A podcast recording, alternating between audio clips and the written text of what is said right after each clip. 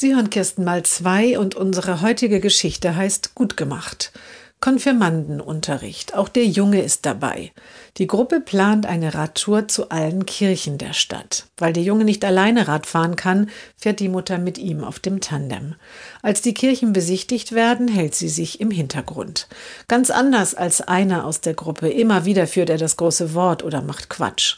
Die Jugendlichen sollen sich überlegen, wie ihre Kirche aussehen würde, wenn sie eine neu bauen könnten.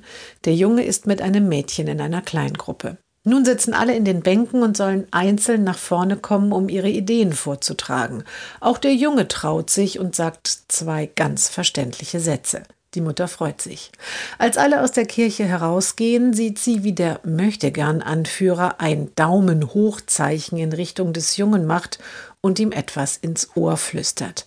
Ganz genau verstehen kann es die Mutter nicht, aber es klingt wie gut gemacht.